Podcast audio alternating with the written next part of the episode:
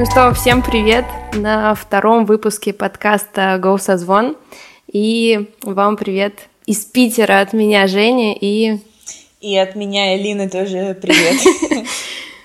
Мы хотели с тобой э, начать такую интересную тему, которую назвали «Я не умею тусоваться».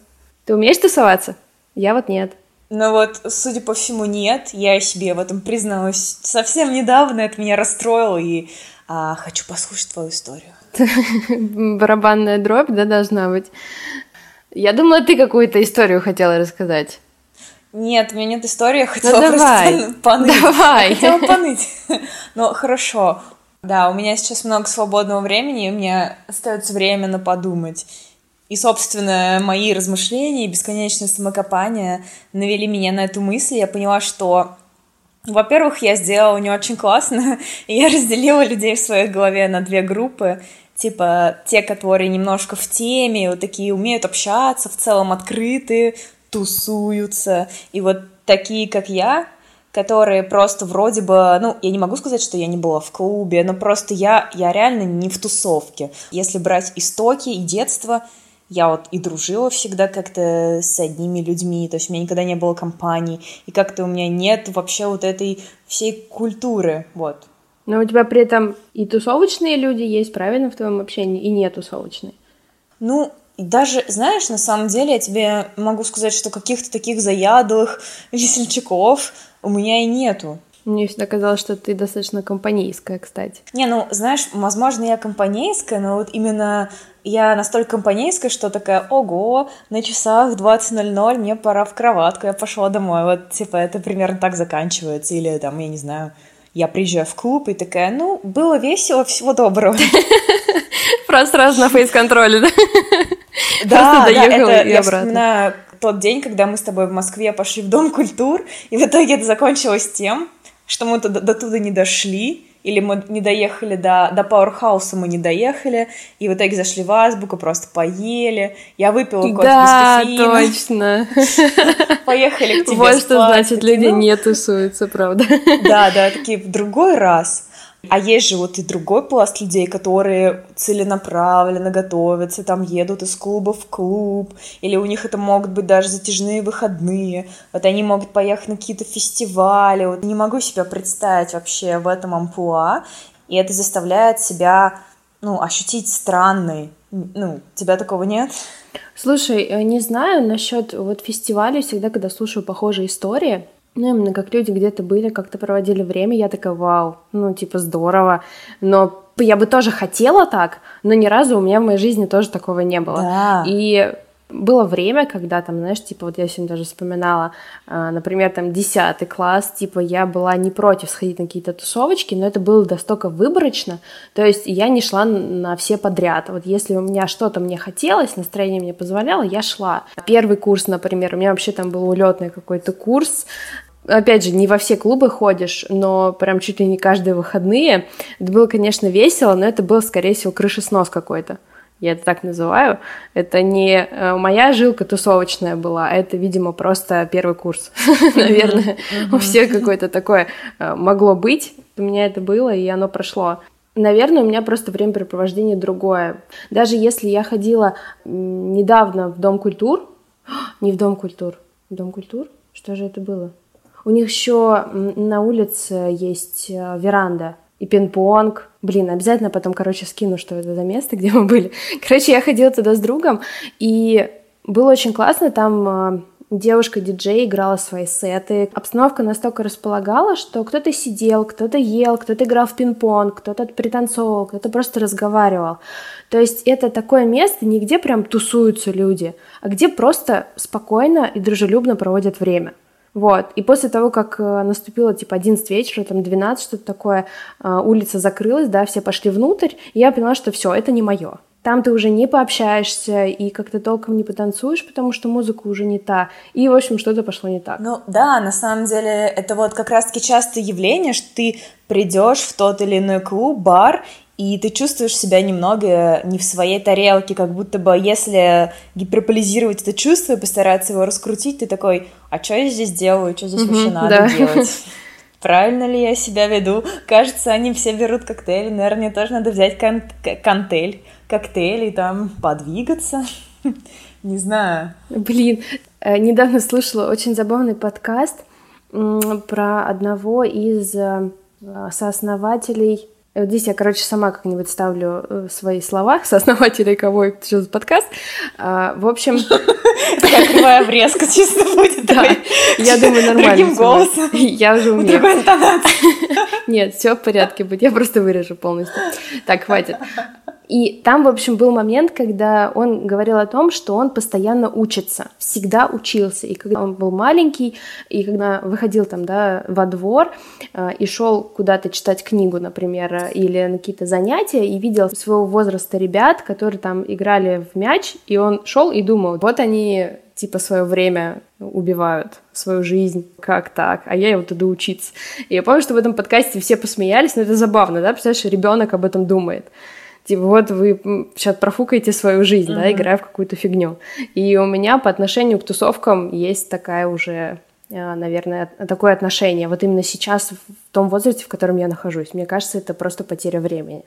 Ну, знаешь, вот у меня это было, вот именно, знаешь, такой взгляд свысока, он у меня был одно время, и тогда я вообще супер не тусовалась. Но сейчас я подумала, что это неправильно, потому что крайности никогда не бывают верными своего рода рамка, то есть ты такой, если я хочу быть продуктивной, успешной, значит, мне нельзя тусоваться, и я деградирую, когда это делаю. Вот у меня есть такая установка, я считаю, что она неправильная.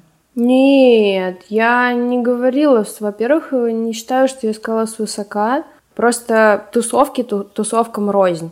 Типа, когда ты вечером ушел и пришел утром, пришел, и то это мягко сказано, там, я не знаю, приполз, да, или тебя принесли, то это, ну, такое себе. И не для здоровья, ни для чего.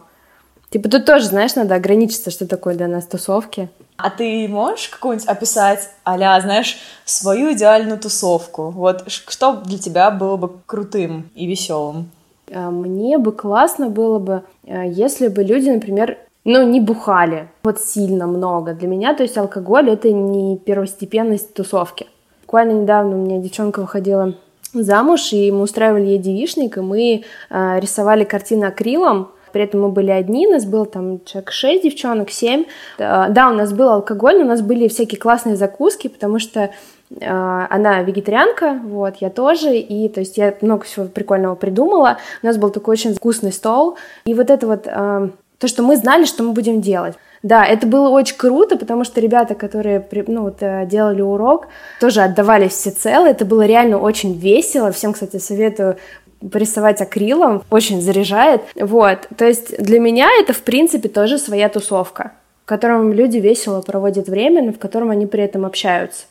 Да, вот знаешь, я хотела сказать как раз, мы с тобой это еще обсуждали и до этого разговора, что вот я понимаю эстетику алкоголя, да, то есть когда ты разбираешься в вине, да, или даже в, или в пиве, или в каких-то коктейлях, ты заморачиваешься.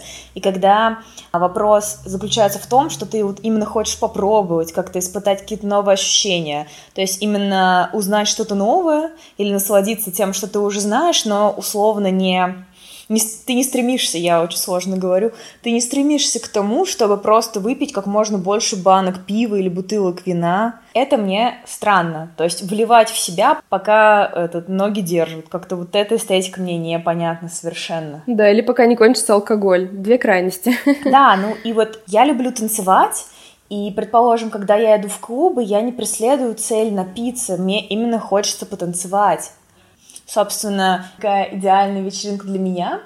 Ну, все же, если рассматривать такой общепринятый формат тусовки, то я думаю, да, алкоголь, возможно, имеет место быть, но мне хочется, чтобы там было много классной музыки и много танцев, потому что свой, своего рода какое-то трансовое состояние, которого ты можешь достичь, то есть вот это самовыражение, свобода, и я это могу понять, но как будто бы хочется выдерживать грань не потому, что ты такой весь классный трезвенник и не позволяешь себе больше одного бокала, а потому что когда этого слишком много, весь кайф и теряется, как будто бы ты уже уплываешь в непонятно что, и волшебство, как будто бы волшебство пропадает. Да, когда ты себя уже не чувствуешь.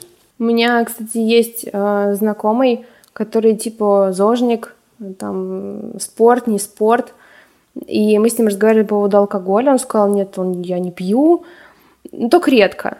Я говорю, а редко и как? Ну, типа, метко или что? Он такой, ну, да. И то есть в итоге человек редко, но очень сильно напивается. Он говорит, ну а что, ну компания же позволяет, вот мы все сидим, вот а что все пьют, а я пить не буду.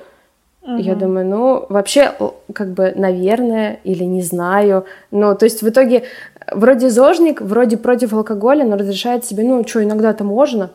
Ну, то есть я вот не знаю, вроде как и иногда-то можно, я не против, но вот это вот, опять же, почему люди многие не видят стоп для себя, да, не видят, когда нужно перестать, когда нужно закончить. Ну да, да. У меня улетела мысль с головы, я вот думаю, сейчас ты так прекрасно закончишь свой монолог, я как, как скажу, как все по маслу пойдет, но я все забыла. Хм. А, вот, я вспомнила. Еще факт, который меня угнетает, это потерянный день. То есть, потому что если у тебя была классная тусовка, и ты так нормально поднапился, то ты просто вычеркиваешь из жизни весь свой следующий день. Потому что, ну, естественно, ты долго спишь, но это можно себе позволить, но потом ты просто никакой, я так понимаю, тебе хочется просто там какой-то вредной еды или наоборот ничего не хочется, ты просто лежишь, у тебя раскалывается голова. И это всегда обидно. А в итоге получается, что многие даже и не помнят того, что у них было. Представляешь? То есть это как надо было напиться, чтобы я так классно провел день, а что было? Ой, я не помню. Ну, типа, и ты такой, что? И, ну, это очень странно. Ну да. Взяли, обосрали все тех, кто пьет, короче. И у нас до этого не было никого почти, почти подписано. У нас же кто-то подписан же, да? Да?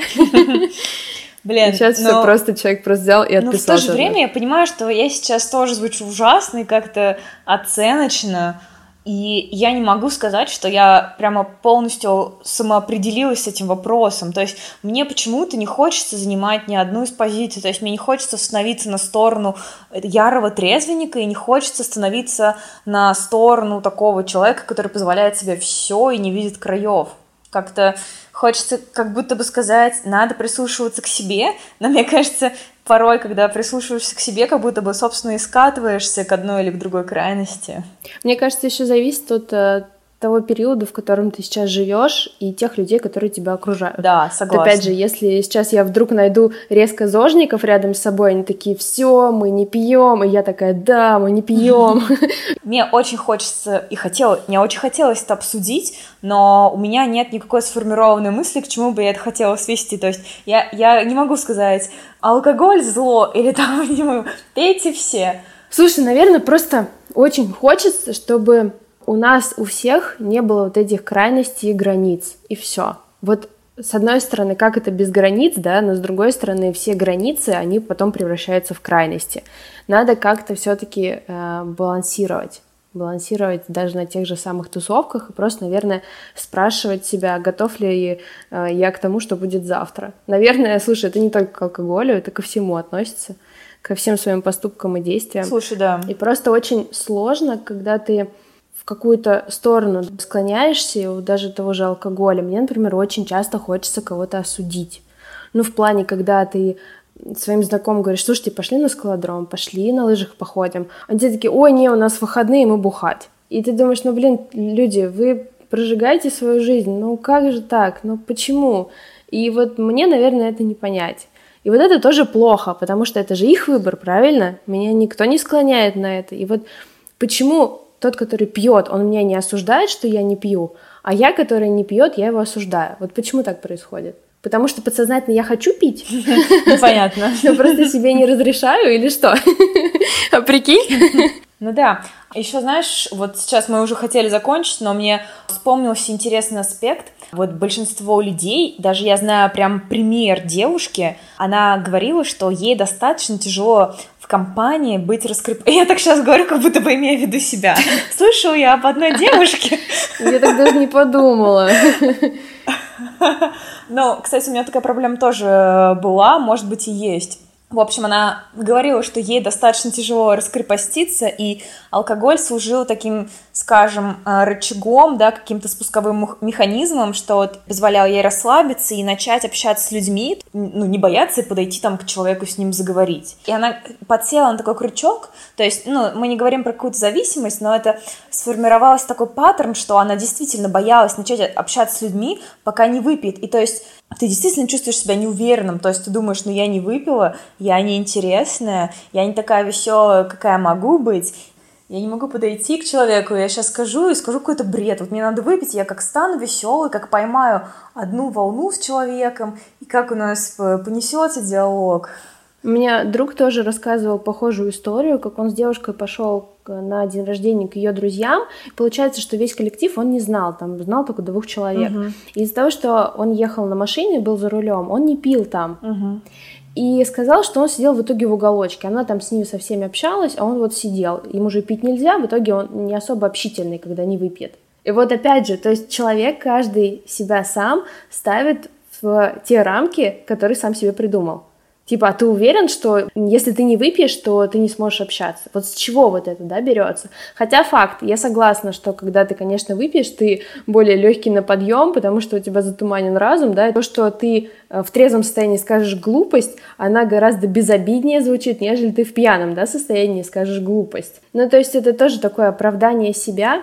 Короче, согласна, что вот это, кстати, очень у многих встречается, что да, они себя считают не такими классными. Да, мне кажется, просто когда ты выпьешь, ты себя начинаешь меньше оценивать. Не то, что у тебя какой-то становится острый язык, или ты ну, начинаешь, меньше думать, ты да. начинаешь лучше, да, лучше шутить, а просто ты начинаешь, во-первых, ты меньше паришься, и ты, и я говорю, у тебя теряется вот эта степень оценки, ты такой, да, нормально.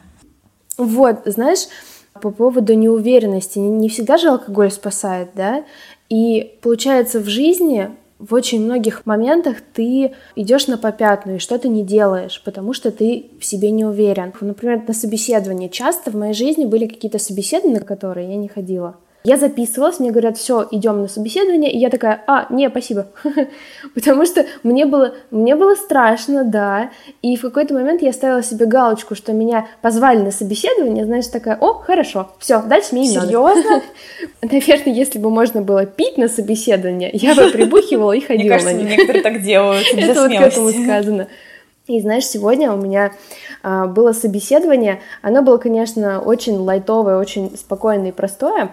В школу волонтеров в сфере Ого, искусства. Звучит интересно. Да, и это супер круто, что меня позвали туда. Я уже рада, что хотя бы первый этап я прошла. Первый этап было это мотивационное письмо. И вот сегодня у меня как раз было собеседование. И до этого, знаешь, я задавала сама себе вопросы, сама себе на них отвечала, ну, вслух, чтобы, знаешь, как-то проговорить и меньше переживать. И когда мне задали вопрос, там буквально, чем я там занимаюсь в свободное время, что я жду от школы, кем я вижу себя через пять лет, ну, такое очень рядовое, базовое. И я, видимо, так увлеклась, поговорив, поговорила, и после меня спрашивают девочку, и она такая, а, ой, а какой там вопрос? Просто Женя так увлекательно говорила, что я заслушалась. Ну, ну вот что значит язык подвешен. Понимаешь, я так переживала вот до э, вообще собеседования.